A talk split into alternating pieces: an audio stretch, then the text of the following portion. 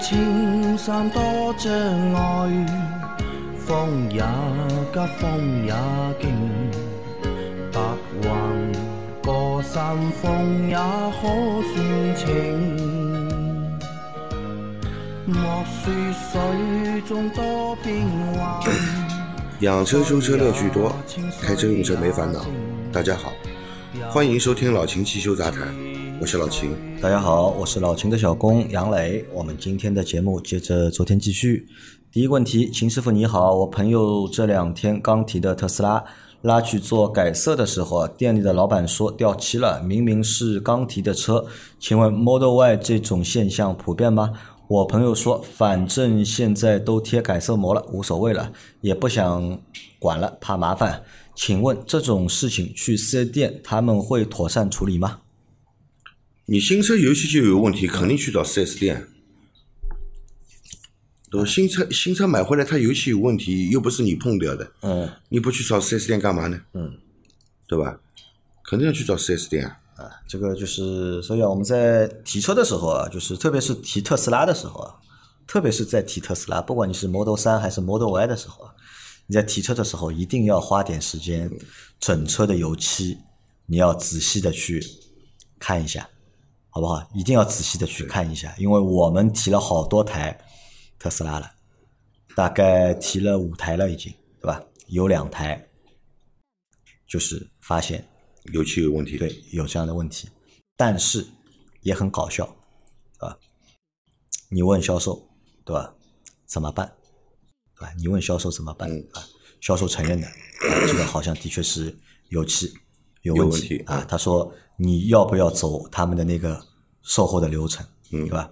你要走那个售后的流程的话，那你车就放在这里，嗯，不要动了，对吧？我们帮你去把这个 漆面的问题解决，因为他解决问题很简单的，他不会帮你换台车的，他不是帮你换台，对他只是帮你这个面重新喷重新处理一下，对，重新喷一下，对吧？他就是这么解决的。那大多数的，而且这个不是一个人两个人啊，就我们发现好多人都遇到这种情况，但大多数的小伙伴都选择了什么呢？算了。都选择算了，我也不知道为什么，就是大家对待这个车的时候啊，这个容忍啊是比较大的。如果是我的话，我肯定跟他搞到底啊。你不能买个次品给我，嗯车漆有问题，它也是质量问题。嗯，你这个是次品啊，你不是个合格产品啊。我车辆又没提车，又没上牌，嗯你又凭什么不给我换一辆？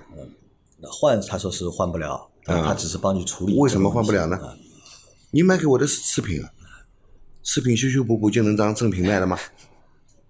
我觉得这个事情应该可以上明年的三幺五？啊，不是说说说上明年的三幺五三幺五，呃，所以，哎，这个东西我觉得也是一个也是个槽点，但这个槽点好像网上说的人也不多，对吧？因为特斯拉的这个油漆啊，质量的确是比较差，而且很多人都选择贴那个改色膜嘛，啊，贴了之后你也看不到了，这个油漆到底好还是不好。啊，这个就跳过吧，反正买特斯拉对吧？做好这个准备对吧？这油漆啊，的确不太好。哎，这些改色膜的生产厂家是不是特斯拉的联营厂？联营厂。哎，你说到这个啊，就是现在特斯拉对吧？其实就是后市场啊，嗯，那些商家们最喜欢的一个品牌，对吧？因为买完特斯拉之后啊，要改的东西太多了，对吧？对吧？可以改那个改色膜，贴改色膜，然后特斯拉里面就是好多东西啊都很贵嘛，嗯什么一个脚垫在店里面买一套脚垫，对吧？要什么一千五六百块，对吧？你去网上买，对吧？两三百块就可以了。各种我看网上有各种各样的关于特斯拉的这种小的改装件。对吧？贵嘛也不贵的，就几百块钱，但花样很多，对吧？每天我刷抖音啊，都能刷到各种各样的，而且过一段时间，就会有一个新产品啊推出来了，又是应用在特斯拉上的。然后呢，这些商家也很好玩的，就他们不停的在这台车上面找 bug，找这就是这些设计上面一些缺陷，对吧？通过一些小的改装去弥补，就是这些缺陷啊，这个真的还蛮有意思的。那那天我还看到一个什么多搞笑啊，老秦啊！它那个座椅下面，就是特斯拉那个主驾驶座椅下面是镂空的嘛，嗯，是镂空的。有人卖那个什么呢？他们做自己做了一个小的一个板，就放在那个座椅下面，就堵住那个就是镂空的地方。嗯，那么给的原因很简单，他说为什么要把这个地方堵住呢？他说啊，如果你后后排有一个什么饮料，有个什么水瓶啊，或者易拉罐瓶子啊，对吧？掉在地上，这个车啊开着开着急刹车刹车啊，惯性啊，这个罐子这个瓶子啊嗯会会到前面去的啊，到前面呢有概率或者有几率啊是卡到那个刹车的踏板下面。啊，在那个时候呢，如果那个瓶子掉到下面呢，你踩刹车呢，你就踩不下去了嘛。嗯那么有这样的一个隐患存在，所以就发明了这样的一个小的一个东西，对吧？就堵在那个 主驾驶的这个下面，就是我觉得这个人真的还蛮搞笑的。所以后市场特别喜欢特斯拉。好，再来一条，再来一条是秦师傅好，二零一四年的轩逸啊，换挡不积极，两千多转不上啊，三千多转不上档，需要反复收油加油才换挡，这是什么问题啊？变速箱油换过，还没有跑到一万公里，你换的油是什么油？你告诉我。嗯。是不是你换的油有问题？嗯，换的油有问题，对，不是说你只要换过油它就好了。嗯，你换的是什么油？你先告诉我，对吧？所以你这个油在哪里换的？嗯，换的是什么油？啊，你这个提问的时候，你都应该讲清楚。你这个都跑到三千转来还不升档，嗯，这个变速箱肯定是有问题的。啊，变速箱有问题，而且我想问你啊，你这个二零一四款的这个轩逸啊，你你上次换油是你第几次换油啊？嗯，是不是你二零一四年买回来的？第一次换油？因为这款车就这款车的这个变速箱啊，在这两年啊，投诉率啊很高的，是非常高的，的。而且这个投诉率很有意思，还是就是这两个年份的，就是一三、一四、一五的这几个年份，对吧？在去年和今年车质网的上的那个投诉非常多，对，因为后面我们仔细去研究了一下，发现有一个通病或者一个原因是什么呢？这几个年份的这个轩逸啊，保养手册上面写着 这个变速箱终身免维护，好多人是不换变速箱油的。你那个可能已经开了五年了，开了六年了，已经开了八万、十万公里了，没有换过变速箱油，它一四年的嘛，已经八年了。啊，八年了，导致那个变速箱啊后面就坏掉了。你再如果想通过换一次变速箱油去解决问题的话，就不一定能够解决了，对的，好吧？你这个当中就是两个可能啊，一就是你这个变速箱已经坏掉了，第二呢就是你上一次换的那个变速箱油啊，可能也有点问题啊它这个是 CVT 变速箱啊，CVT 嘛，啊，它是没有档的，嗯，但是它有模拟档有模拟档啊，它有模拟档啊，所以它就是不变速嘛，啊，它就是不变速？这个问题建议你去 4S 店啊，因为 4S 店现在对这个问题也蛮重视的。那这个年份来的车啊，他们都有一套他们自己的就是帮你解决的处理的方案啊。去一家 4S 店啊，虽然说你这台车已经过保了，但是他们还是受理的这个问题。啊，再来一条，大师好，我车是一九年九月的 ES 两百，四点八万公里，上周去四 S 店保养，售后建议我更换变速箱油，收三千块，需要换吗？还是过一段时间再换？还是在外面换划算？换的话是循环机还是重力换？大概多少钱能搞定？祝节目越办越好。一九年二呃四点八万公里的 ES 两百啊。呃，四点八万公里的换吧，换要换啊，要换要换的啊。那是在店里换还是在外面换的？这是你自己选择啊，你可以选择在 4S 店更换，也可以去外面的修理厂去更换，都可以，好吧？前提是我看一下你这个车过保了没有？马上要过保了，它一九年九月的车，前提是这个换原厂变速箱油，嗯，原厂变速箱油，换原厂变速箱油，不管在 4S 店还是在修理厂换，嗯，啊，那么换的话呢，就是重力换就可以了，没有必要用这个循环机去换。哎，不需要循环机对啊。你看雷克萨斯就不一样，对吧？雷克萨斯就会主动提醒消费者对，要换变速箱油，对吧？因为你不提醒的话，他售后也赚不到钱，对吧？小保养都是送的。对，好，再来一条，再来一条是三位大师好，请问一下，一九款时代思域燃动版到今年十月份整三年时间，这两天跑了十几公里路啊，意外发现里程表出的公里数不动了啊，还是可是油还在烧，请问一下是什么问题啊？前一段时间把车厢内部座椅脚垫和底部那块毯子全部拆了，清洗过一次车内，是不是跟这个有关系啊？如果不是，还有其他什么原因导致？是不是仪表盘出故障了？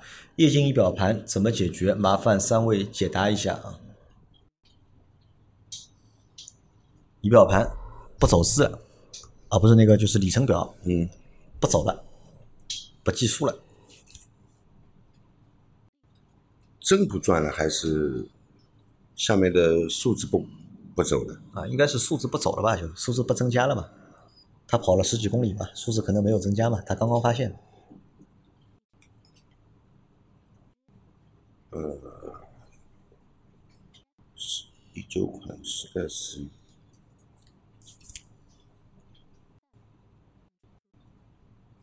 里程表的公里数不动啊里程表的公里数不动，一般来说，呃，一大多数是表的问题的，大多数是表的问题，因为你那个里程表的公里数如果能显示的话它是液晶仪表盘的，它是液晶仪表盘，不是那个现在都是液晶显示的呀，对吧？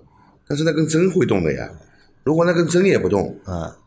那就是这个，那就是传感器的问题。如果针也不动，那就是传感器传感器的的问题。对，如果针会动，表下面的字不走，啊，那就是表的问题。表的问题。对，我觉得很简单，你现在这个车你要到今年十月份才到三年吧，对吧？嗯，还在质保期内，对的。快点去 4S 店，对吧？快去 4S 店，让 4S 店的人帮你解决或者是检查这个问题啊。好，再来一条啊！三位大师好，一四年的斯柯达野帝，十五万公里，一点四 T，用的 EA 二幺幺的发动机，一直用的九十二号汽油，现在车老了，用的也没啥问题。请问我现在有没有必要换九十五号汽油？换的时候有什么讲究啊？需要油箱储水吗？都说这车难看啊，我的审美可能偏欧洲人吧。出保后都在大猫那里保养的，感觉有的店还可以，有的店一塌糊涂。有一次保养去的时候好好的，回家路上进气管爆了，发出啸叫声。开回去发现进气管一个管子的卡扣掉了，帮我胶带缠一下。后来我还是自己淘宝买了配件装上去的。请问这么开了十公里啊，未过滤的空气对发动机的伤害大吗？他们什么操作会把这个搞坏？那天做了缸内积碳可视化清洗、空调管路清洗、蒸发箱可视化清洗。这个蒸发箱是什么东西？是智商税吗？还有今天听往期节目，听到点火线圈去博士去查博士查了之前 4S 店的保养记录啊，十一万公里前都在那里保养的，从没换过点火线圈，火花塞一万公里就给我换了。那时候我听节目不懂啊，后面去途虎查了也没换过点火线圈，现在都十万公里了，这换这个东西没利润吗？今天赶紧去换，像我这八年没换过的车，发动机倒没感觉，很抖嘛。啊，这个是一个野地车主啊，野地车主那主要呢想问几个问题。第一个问题呢，就是他一直用的是九十五号的汽油啊，九十二号的汽油已经开了十五万公里了。嗯，那因为听我们节目嘛，我们说这个一点四 T 的这个发动机啊，要用九十五号，对吧？不能用九十二号。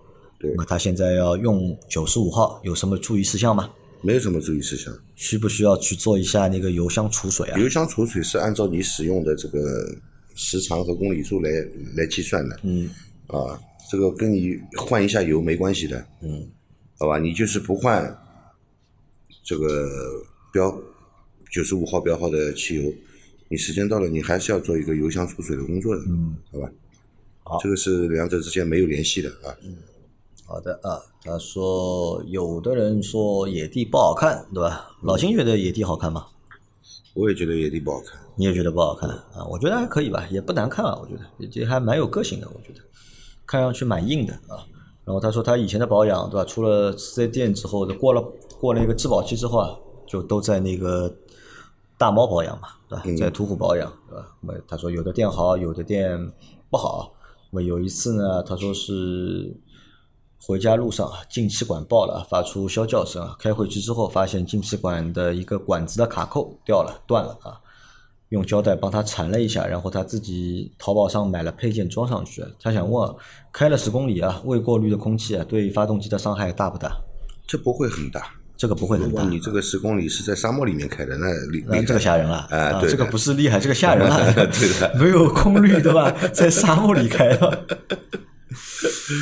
啊，然后为为什么会这么？呃什么操作会把这个东西弄坏掉？呃，不规范的操作嘛，我只能这么说了。啊这个就说不清楚了，对吧？对规范操作有好多啊。然后他做了一系列的保养嘛，他想问啊，那个蒸发箱的进气管爆了，其实是涡轮增压嗯压力打上来啊的，才爆出来的，对吧？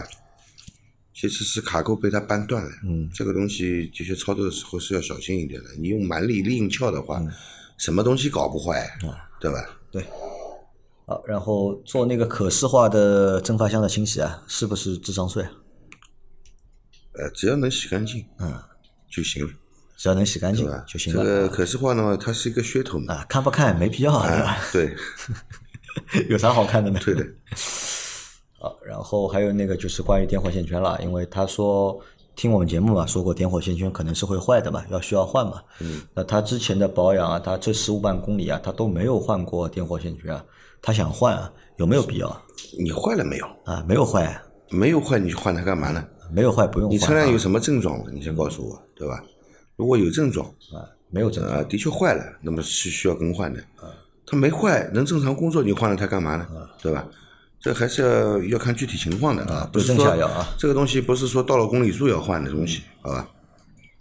好，再来一条啊！老法师们好啊！二零一五款翼虎一点五 T 又来了，手册一零年十九点五万换正时皮带，现在七年六万多公里啊！四 S 店说好换了，四百说以四 S 店啊四零零以说以四 S 店为准，手册仅供参考。我有三个问题，这东西自己怎么判断要换不要换？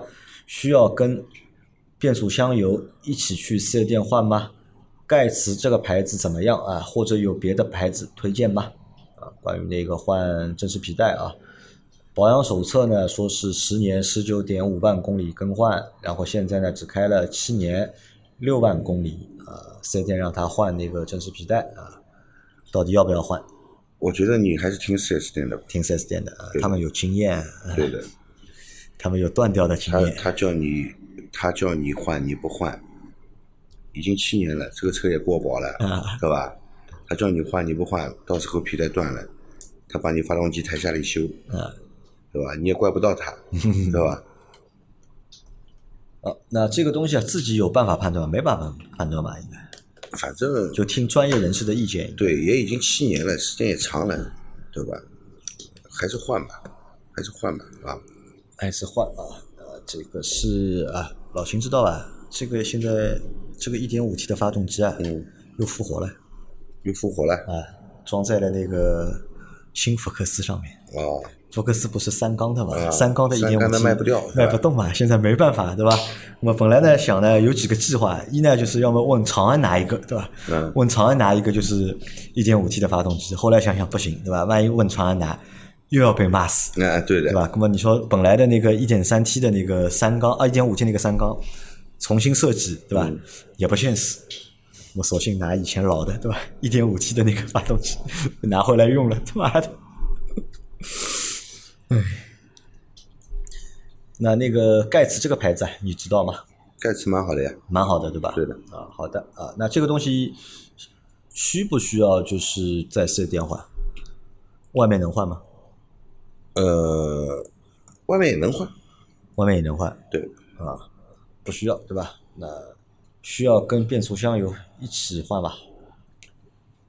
变速箱油如果你没换过的话，七年六万多公里也，可以换换了啊，也可以换了。好，最后一条，请问大师啊，杨老板的 MPV 听说不受杨老板待见了，我现在也有买 MPV 的冲动啊，请问一下大师们啊，MPV 在城市里的优缺点？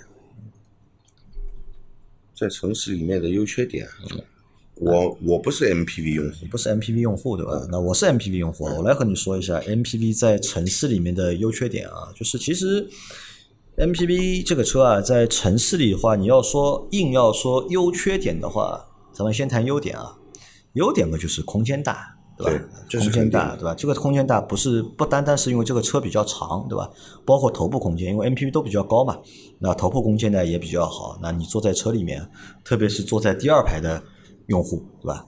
这个舒适感非常强的。那哪怕是买一台十万块钱的 MPV，对吧？第二排给你一个独立座位，你坐着也蛮舒服的。那这个舒适性是很强的，而且这个 MPV 的舒适性啊，是同价位的其他车型啊很难达到的。就大家同样三十万买个车，三十万你买个轿车，或者三十万买个 SUV，、或者三十万买个 MPV，对吧？那 MPV 在这个同价位的车型里面，它的一个舒适度啊是最强的，这个乘坐的舒适度啊是最好的，对吧？那这个是它的一个优点，对吧？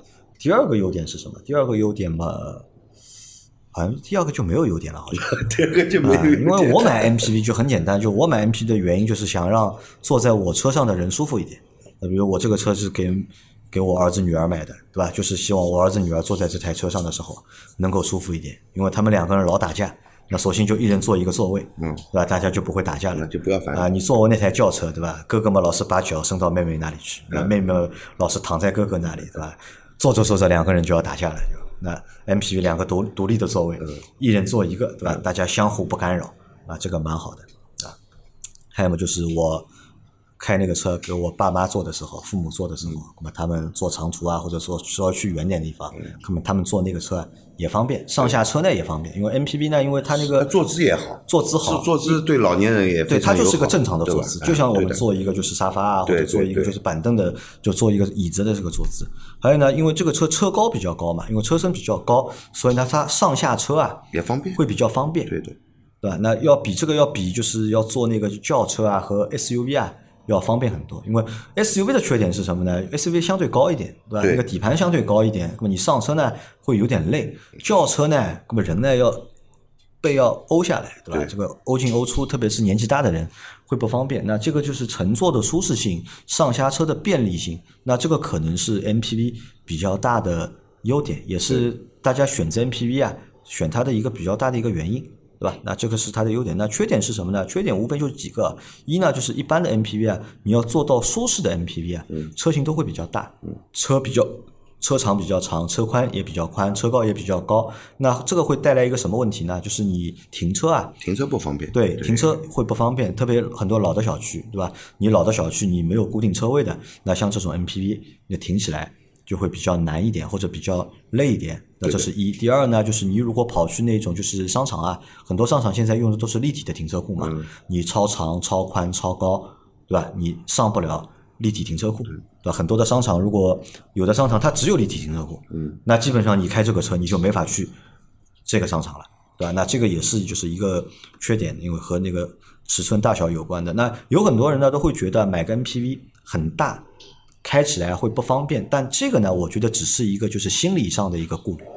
就任何人啊，就是你只要是一个正常的驾驶员，你按照交通法规正常驾驶，那其实哪怕给你一个五米多的 MPV 啊，给你开个五米二的车，你开个两周，开个三周，你都能够适应的，不会对就是这个驾驶啊造成什么就是特别大的困扰的。嗯，对，啊，这个是不用担心的，好吧？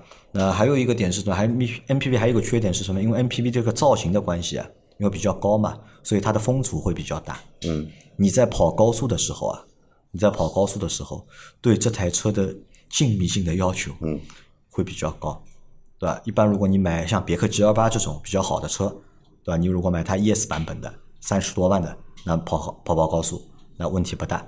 但像我那个车呢，就二十多万，就你静态看呢 OK 的还蛮好的，但动态你真跑高速的时候啊，那其实说实话就是那个噪音啊还是蛮大的。那这这个也是和这个车的外观形状是有关系的那。风噪大还是隔音差？你风噪大了嘛，你再隔音一差嘛，不就那个了嘛，对吧？这个也是个问题啊。还有一点嘛，就是你要考虑什么呢？就是买 MPV 啊，就是还要考虑一个就是底盘的一个舒适性，对吧？因为不同厂家的做的 MPV 啊，我开了好几个了嘛，对吧？我发现就不同厂家对这个 MPV 的这个底盘的调教啊，每个人家都不太一样的。嗯，软的人很软，对吧？硬的人很硬，对吧？这个你要看一下，根据你自己的一个就是实实际的驾驶习惯去做一个判断。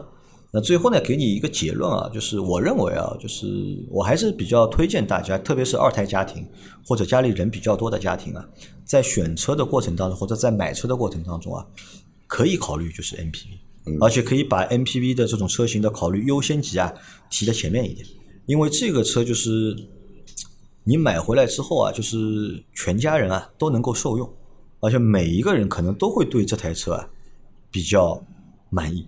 不管是老的还是小的，对吧？都喜欢就是坐你的这个车，因为买 MPV 嘛，就是考虑到就是要让坐的人舒服一点。我们之前老司机三人行还有过一期节目嘛，那个标题我到现在还记得，就是开 MPV 的男人啊，都是好男人啊，都是顾家的男人，对吧？都是考虑到就是家里面的人的感受的，所以还是还是蛮推荐你的啊。但是还有一个点是这样，就是买 MPV 买大不买小。你在你这个条件允许的情况下，经济实力允许情况下，或者在你这个停车条件允许情况下面，尽量买大的，不要买小的。要买小的。哎，我为什么现在想换 MPV？我想换的原因就是我觉得我买小了，我觉得我当年应该就直接买一个 G 二八的，我觉得我那台车还是小的。还是觉得它啊，小了。我觉得它还是小，就是因为小嘛，因为一旦小，你这个就是舒适感啊，你就不能够达到一个就是很高的一个点，对吧？我是希望我的那台 MPV 能够就是舒适感可以拉满，对吧？虽然说我买不起就是很贵的车，但是我一定要买一台就是舒适感就是非常强的车。但是我那台车的问题就是什么呢？就隔音差。对一呢就是隔音差，二呢就是空间还不够，因为它车长不够嘛，它车长才五米嘛，那我一定要买那个就是 G 二八的话，对吧？因为塞纳我也考虑过，但是塞纳呢就是塞纳一个什么问题呢？塞纳呢就是考虑塞纳两点，一点呢塞纳比较大，对吧？空间绝对够，嗯，而且呢又是混动，对吧？油耗呢又比较低，对吧？你看上去性价比比较高，但是呢我又算了一下，我那台 G M 八是二零二零年的七月份买的，到今年七月份满两年，两年只开了一万两千公里。啊，那这种情况下呢，你他妈去买这种混动的没意义了，对，对，一点意义就没有了。那如果我有三十多万的话，那我就会去换一个就是 G 二八的 ES 的版本，或者甚至如果预算更多一点的话，我就换一个 G 二八的艾维亚的那个版本，就是把车内的这个乘坐舒适感给它拉满了啊。那其他的我就不考虑，不说了啊。所以就是，如果你要买 MPV，就是可以按照我说这个想法去做考虑，是吧？尽量买大的，不要买小的，而且尽量买顶配，不要买就是低配的，低配的。因为我那台车还有什么原因我不想要呢？嗯你想我那个车没有主动安全，嗯，对吧？你像二零二零年买的车，他妈都没有主动安全。我我也在想，当时这个车厂是怎么造的，对吧？二零二零年了，主动安全没有，没有没有那个主动刹车，对吧？也没有驾驶辅助，也没有 ACC，就配置很低。因为当时我想买的时候，我买那个 GM 八的时候，我是想买顶配的，但厂家很奇怪，妈的不生产顶配，就是他说你要买顶配的话，你要等大概三个月到四个月。那么我想等太长了，因为顶顶配的销量其实不高，啊买的人少嘛，买的人少，所以厂家可能他就不生产，只有人下订单他才做。对对对，所以尽量买一个就是配置高一点的，好吧？那这个就是我觉得 MPV 的一些优点和缺点。那所谓其他人说的那种什么开 MPV 啊，像开个面包车啊，或者像司机啊啊，这种我觉得你可以无视他们，你可以无视他们，因为没有开过 MPV 的司机啊，嗯，其实是很难理解或者很难就是体会到就是开 MPV 到底是一个什么样的感觉。因为我我倒是觉得就是我在开了那么多车的过程当中啊，反而我觉得我在开 MPV 的过程当中，我的心态啊是最好的。开的是最舒服的，对吧？我也不会去急踩油门，对吧？去和别人去什么去拼速度啊、抢起步啊，对吧？也不会去别别人，因为我这颗车本来就大，一般都是我别别人，对吧？别人不太敢来别我的，对吧？所以还蛮好的啊，可以可以去搞一台体验一下，或者花花点钱，对吧？租一台 G 二八，对吧？跑一次自驾，让家里人啊去感受感受。